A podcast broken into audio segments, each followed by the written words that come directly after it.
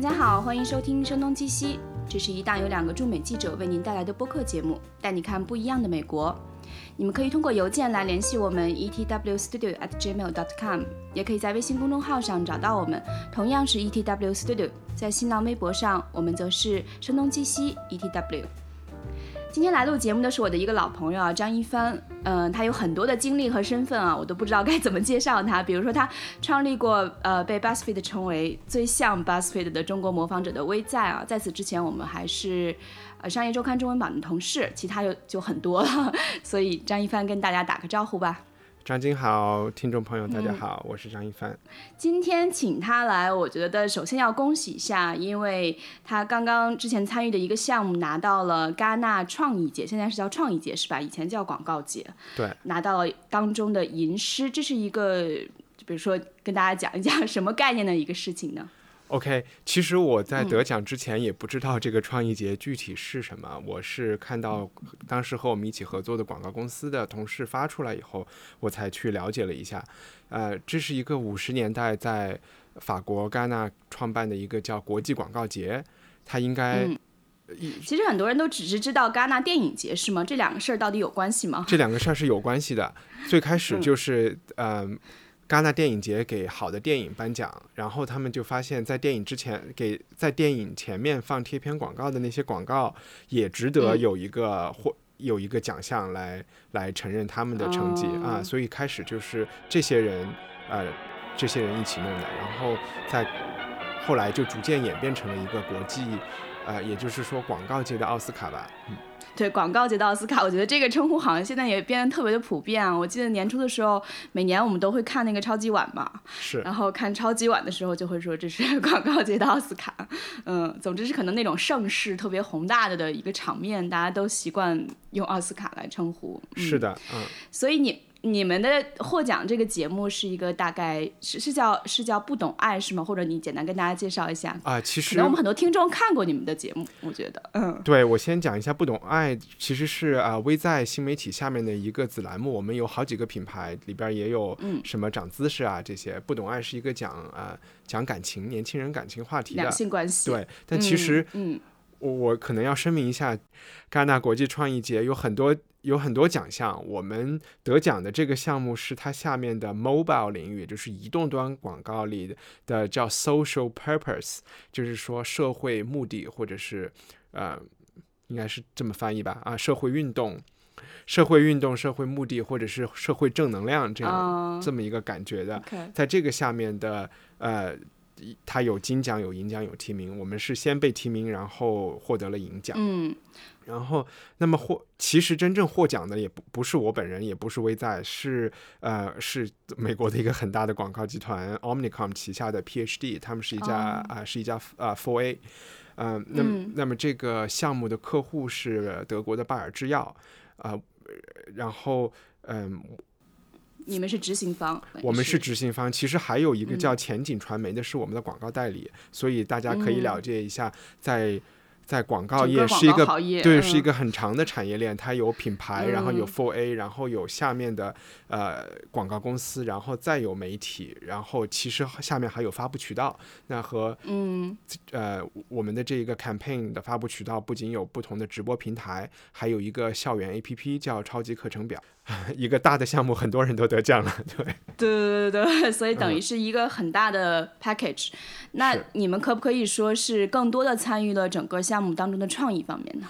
啊，是这样的。所以微在在这里面承担的是，呃，就是客户提了方案和需求之后，我们是提供了创意，然后在里面制作了核心的内容，然后再在不同的渠道上去发布。嗯嗯，那你可以讲讲，比如说这个创意是怎么诞生的吗？OK，那这个客户我刚才提到了是拜耳制药，那么他们是在中国。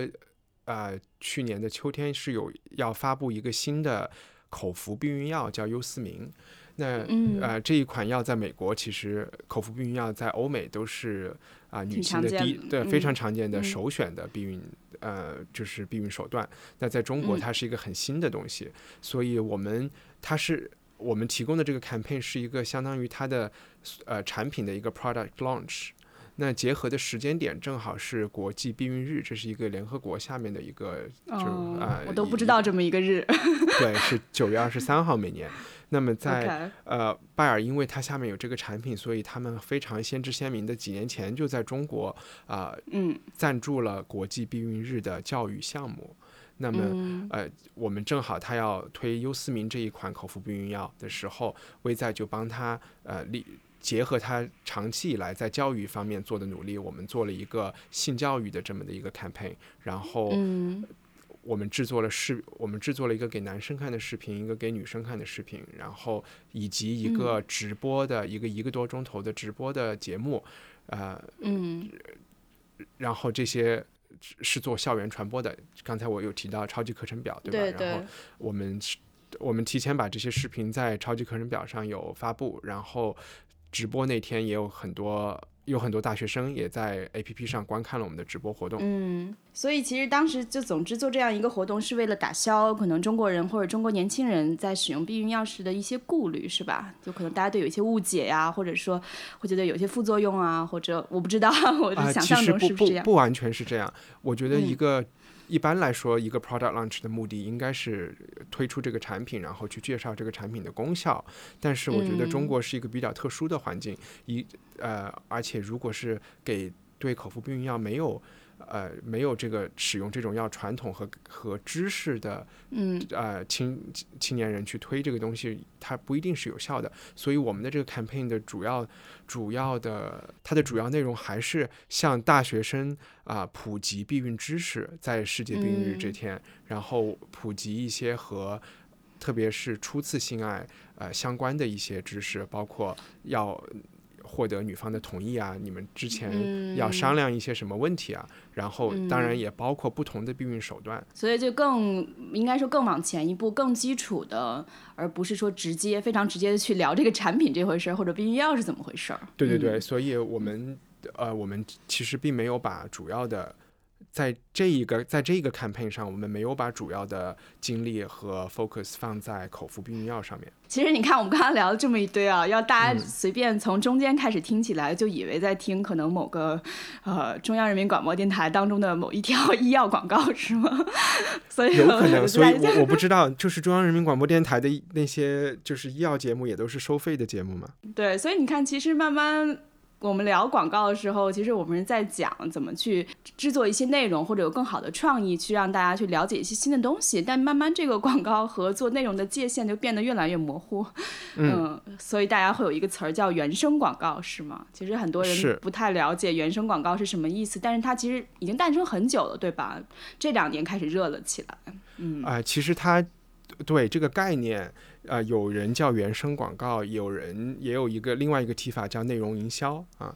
然后，然后更早在中国，我们平美大家都知道有个叫软文的东西。对，嗯，对。现在英文好像也有这个对应的的词了，软文这个词。啊，是吗？是什么？对对，就是好像 soft article 或 soft story。啊，OK。那但可能是从中文翻译过来的，因为我好像上周在一篇报道中有看到。嗯嗯，好像以前我们都挺反感软文啊。你像我们早期做媒体，你以前我们在《经济观察报》也算合作过嘛。当时大家都是对软文是，就比如作为记者吧，其实是内心深处有一些抵触的。现在变得好像越来越常见了。嗯，我不知道你怎么看这个事儿。我觉得这行业在发展，所以行业的自我规范它也是一个在发展的过程。然后另外一方面，广告法和其他的政策法规也是在逐渐的发展。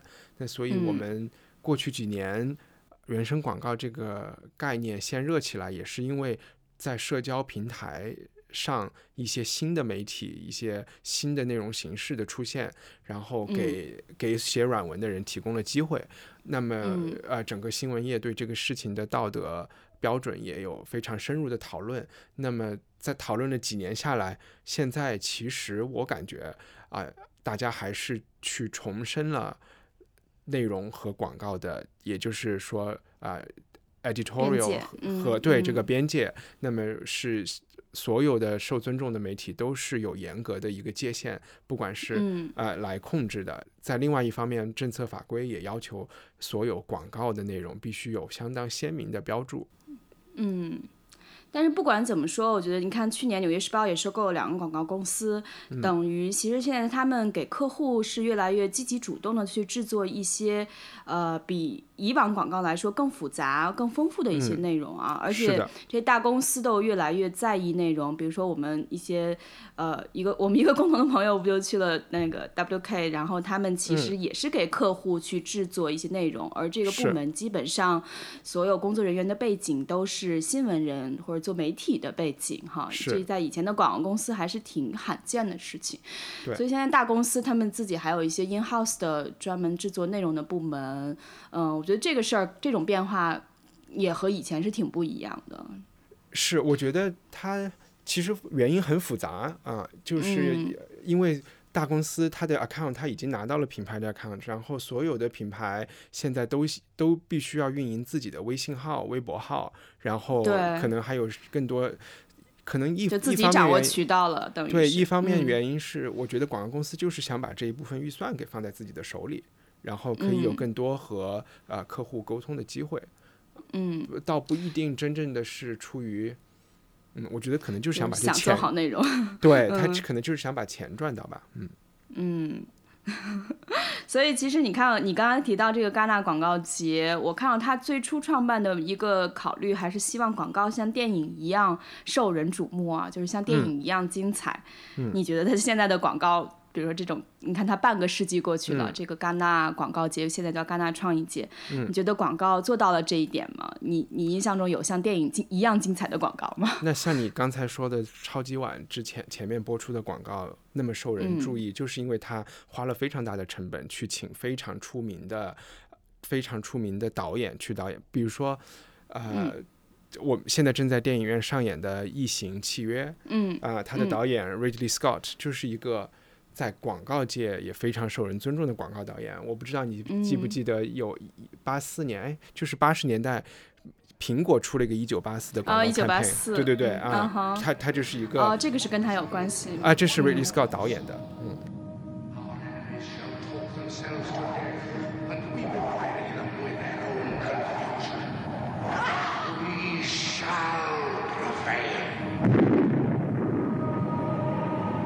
January 24th, Apple Computer will introduce Macintosh.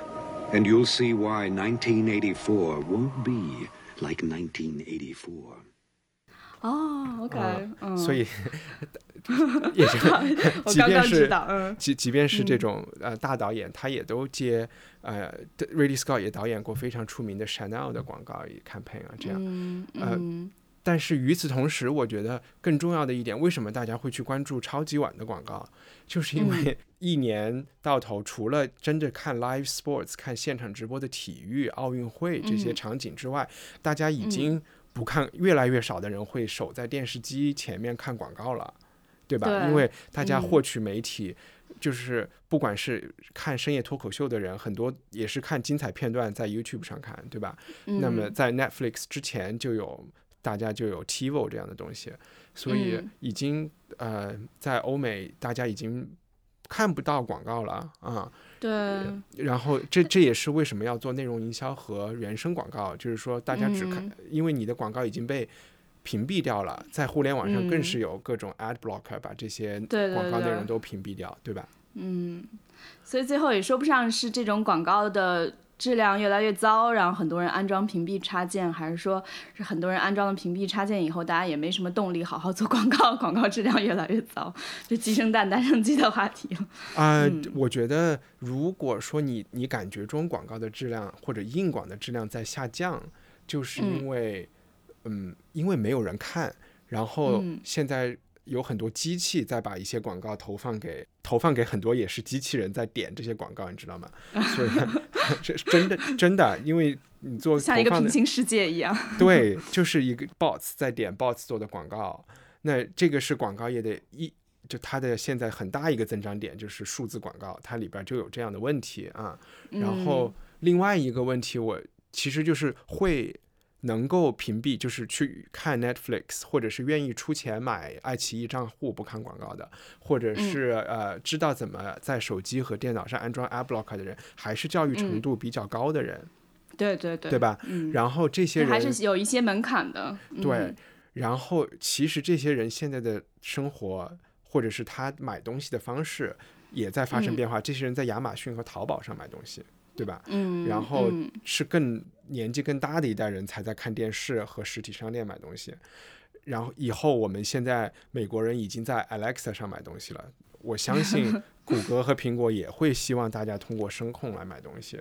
那嗯，也就是说，我们听上去播客很有机会啊，可以在 Alexa 啊对，里边放广告。因为现在你就 去说 Alexa 我要买洗衣粉，或者说 Alexa 我要买厕纸，这个时候你没有机会，亚马逊是不会给你说啊，我有十个品牌的，你要哪个品牌？这个路径太长了，以后亚马逊就是有一个缺省的一个品牌。甚至就是他自己找代工做的一个品牌，然后就把这个东西给你了。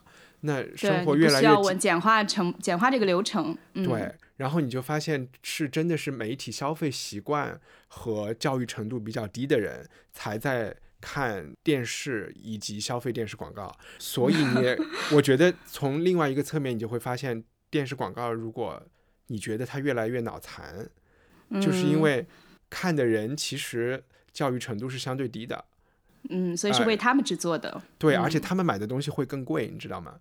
所以广告就嗯。成了一个，这这是我听一个一个一个也是播客一个 NYU 的广告教授讲的，他是说广告嗯会变成一个穷人才需要支付的一笔税嗯。啊啊，就等于他需要了解我要买什么样的东西，嗯，就就被动去了解，嗯，对他他这些人是容易被广告洗脑的，那其他更、嗯更复杂或者是教育程度更高的人，他知道我在电商上去，他通过搜索去找到他的东西啊，这这嗯可能是广告业会呃未来会面临的面临的问题吧。那他说的意思，这个是电视广告呢，还是包括移动广告在内的？我觉得包嗯括所有的广告，因为就像我说的，教育程度更高的人他会用 ad blocker，然后他嗯会关注非常多的呃达人的账号，然后他的、嗯他的消费习惯已经已经是他不会去消化很开。对他不嗯会去消费大众的东西了，他他是嗯去精品店、精品酒店，对吧？然后他是买他是买这种 YouTuber 红人或者 KOL 自己品牌的东西，那嗯，就是变成了一个非常长尾和细分的市场。对，对，其实我觉得好像我对广告业之前的很多 了解都是来自美剧那个《广告狂人》，因为那啊个时代倒是很不一样了。那会儿还是应该怎么讲？那会儿很少人有电视家里，对吧？然后还有很多大的历史事件啊，什么肯尼迪遇刺啊、民权运动啊、女性主义啊、什么 LSD 啊这些，所以。挺波诡云谲的一个时代吧，所以那会儿简就是一个过去的广告世界，和现在太不一样了。虽然当中很多广告还在影响人们的生活，什么 Johnny Walker 那些，嗯嗯，但是感觉当时那些做广告、做创意的人还是很风光，然后呃非常有才华，嗯、还是挺打动人心的吧。是的，那个时候社会背景也不太一样，因为可能刚刚有了所谓的消费文化和和嗯。有能力去买这些东西的中产阶级，因为对，在可能战前，或者是美国大部分人他是没有这个消费能力的，或者全世界范围嗯。内，就是能够有选择去买不同东西的人是极少数的精英，而且他们、嗯他们的消费可能很多东西是定制，你买衣服是裁缝帮你做，对吧？所以嗯他不需要有一个广告这样的东西。那美国人的，就是当他的经济发展到了中产阶级兴起，然后呃选择越来越多，选择嗯越来越多，商品越来越丰富的时候，呃，美国梦就出来了。所以需要像像 Mad 就是 Madman 这种这种广告 agency 的人来、嗯，来给他们洗脑，或者是说来嗯卖这个梦想。那你有印象？你最近比如说能够呃印象比较深的广告是什么吗？看过的广告？呃，你是想我举一个好的例子还是不好的例子？都可以，不好也能让人印象深刻，对吧？对我，我脑子里有特别不好的例子，就是因为我家装了一个机顶盒，就是那种卫星机顶盒，就可以看美国的电视。嗯然后有时嗯候我就出于怀旧的，就是看一下美国的广告。嗯美国广告很多汽车广告，对吧？对，啊然后我我觉得好像那个 Buick 别克有一个嗯 campaign，、那个 campaign 就是嗯大街上可能有一个比较 hip 的人或者黑人看着一辆别克开过去，然后就说啊，那是一辆别克吗？Is that a Buick？然后我就觉得特别雷。就首先这个品牌已经没有自信到，对，就莫名其妙现在。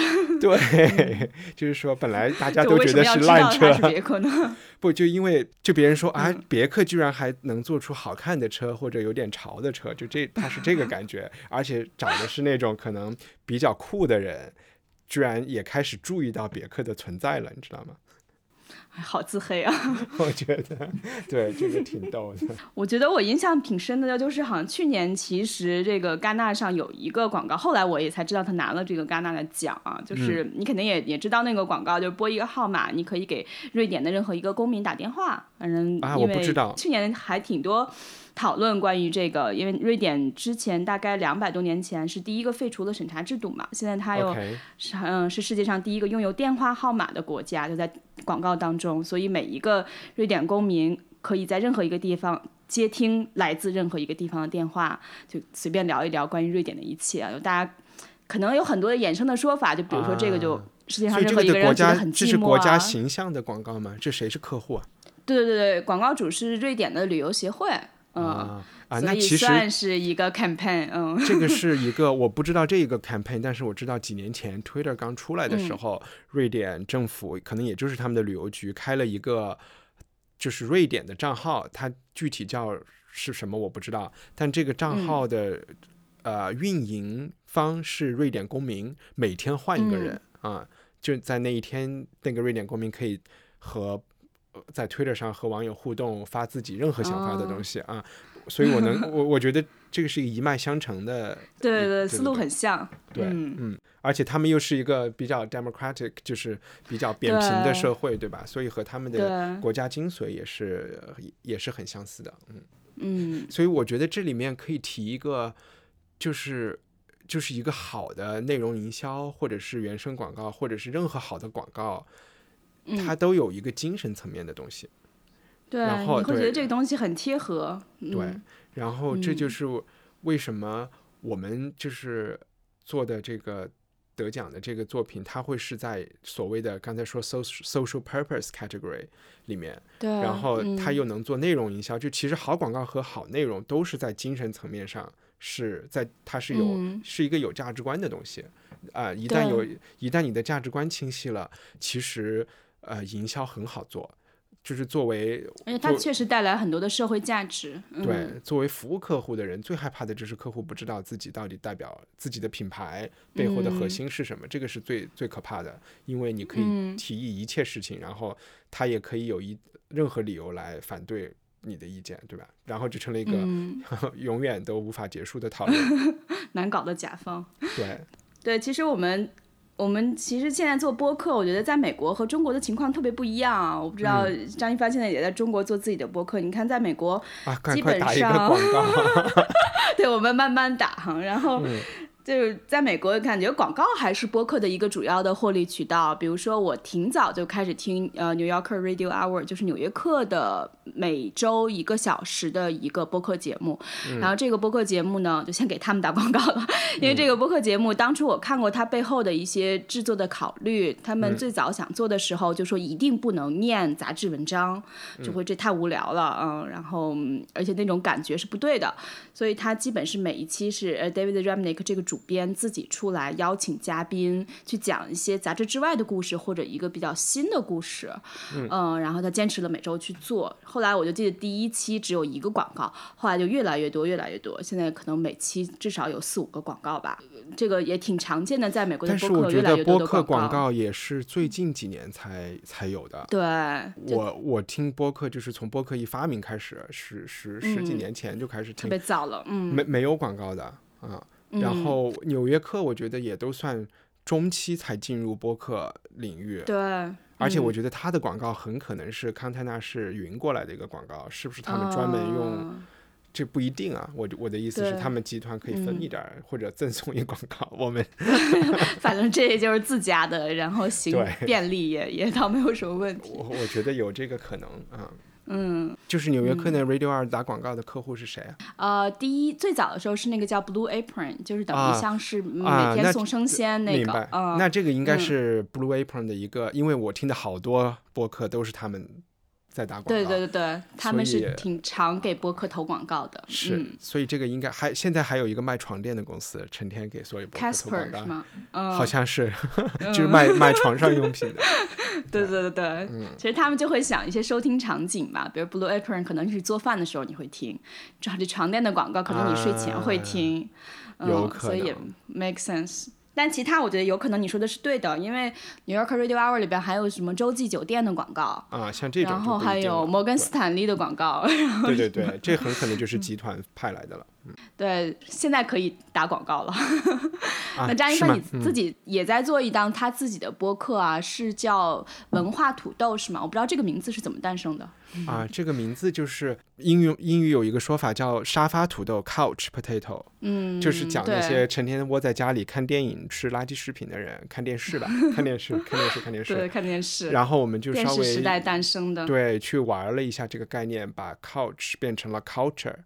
然嗯后，所以 culture potato，也就是说，现在喜欢看电视、看电影或者在沙发上看书的人，所以我们嗯这个，嗯、是一个所谓的泛文化消费的一个聊天节目，啊、嗯是我和龙迪也是你的朋友，嗯然后，啊、还有燕礼忠，我们三个人在做现在。嗯，那你们最早，比如说你你自己为什么会想做播客这个事情呢？嗯，就我我去年九月份离开了微在，然后就一直在休息，然后可能就太无聊了吧，就想一些事情做。然后我嗯自己一直非常非常喜欢听的一个播客是 Slate 的一个 Culture Gabfest，、对，所以我嗯基本是把它的 format 给借过来了。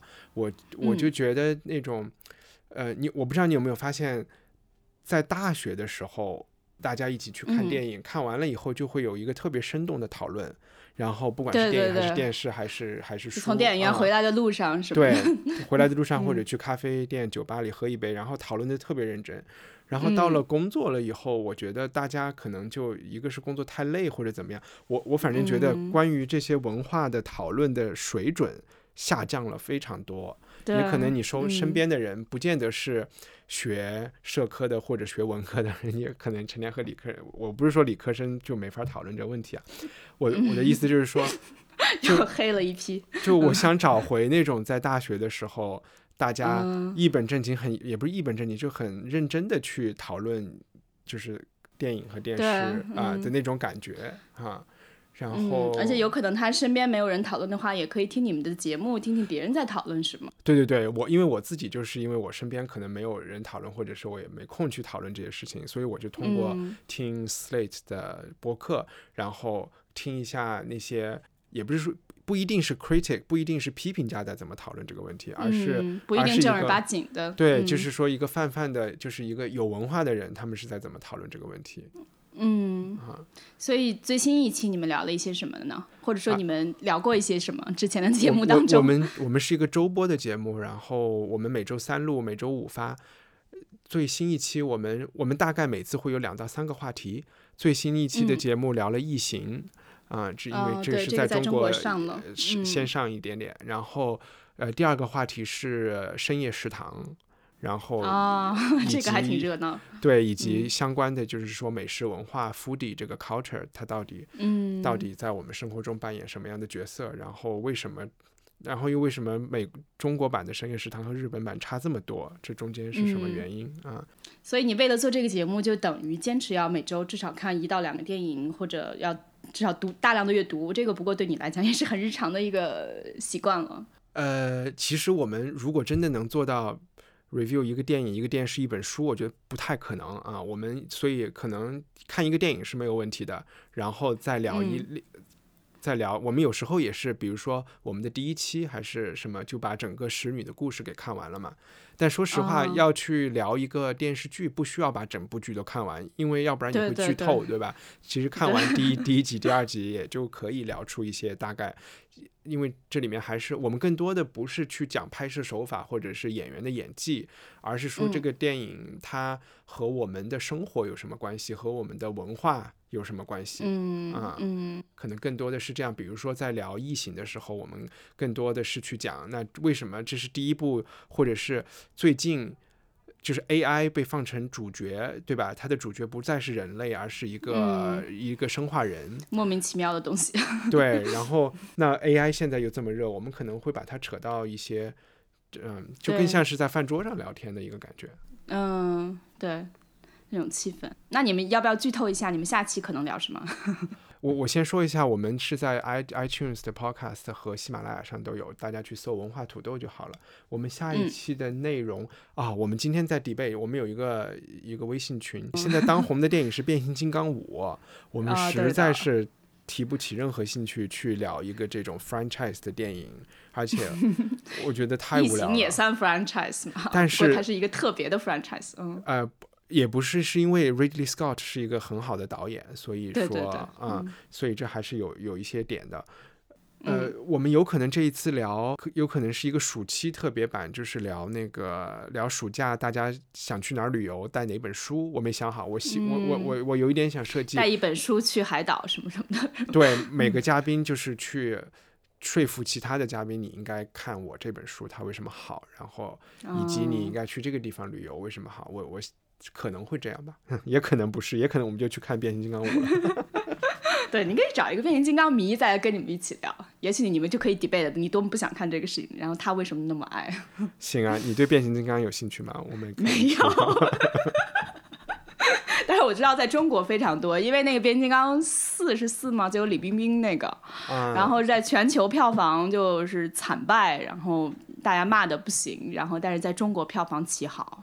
啊，因为他们又把香港给摧毁了吧？就是我嗯，对，但我觉得就是这种伎俩最后是会失效的，对中国观众，嗯中国观众也没有那么傻。再打一个小广告，就可以在喜马拉雅和 Podcast 上搜“文化土豆”，你就可以听张一帆他们聊一聊他们呃喜欢看的美国电影，还有英国电影是吗？还有英剧，就各种各样吧，他们喜对各种欢的文化产品。嗯对，因为燕礼中还是一个作家嘛，所以他其实呃资历都比我们深，他的人生经历非常丰富。每一集我们录了四期，每一期他都说出了一个他之前做的另外的工作，什么工商局啊，然后一会儿说在电影学院又工作过啊，一会儿不当过警察？有有当过警察呀、就 各种各样。哎呦，他做过娱记，然后还做过刑事报道的记者，就是刑事案件的记者，跟过这个点儿。嗯，所以哇，我觉得每次都发现燕礼中的另外一面，所以是一个神秘嘉宾哈。一个神秘嘉宾。嗯，嗯，好，谢谢一帆。呃，欢迎大家呃写邮件给我们 etw studio at gmail dot com，也可以在微信公众号上找到我们，同样是 etw studio。在新浪微博上，我们则是声东击西 etw。谢谢一帆，我们下期节目再见，大家再见，拜拜。拜拜。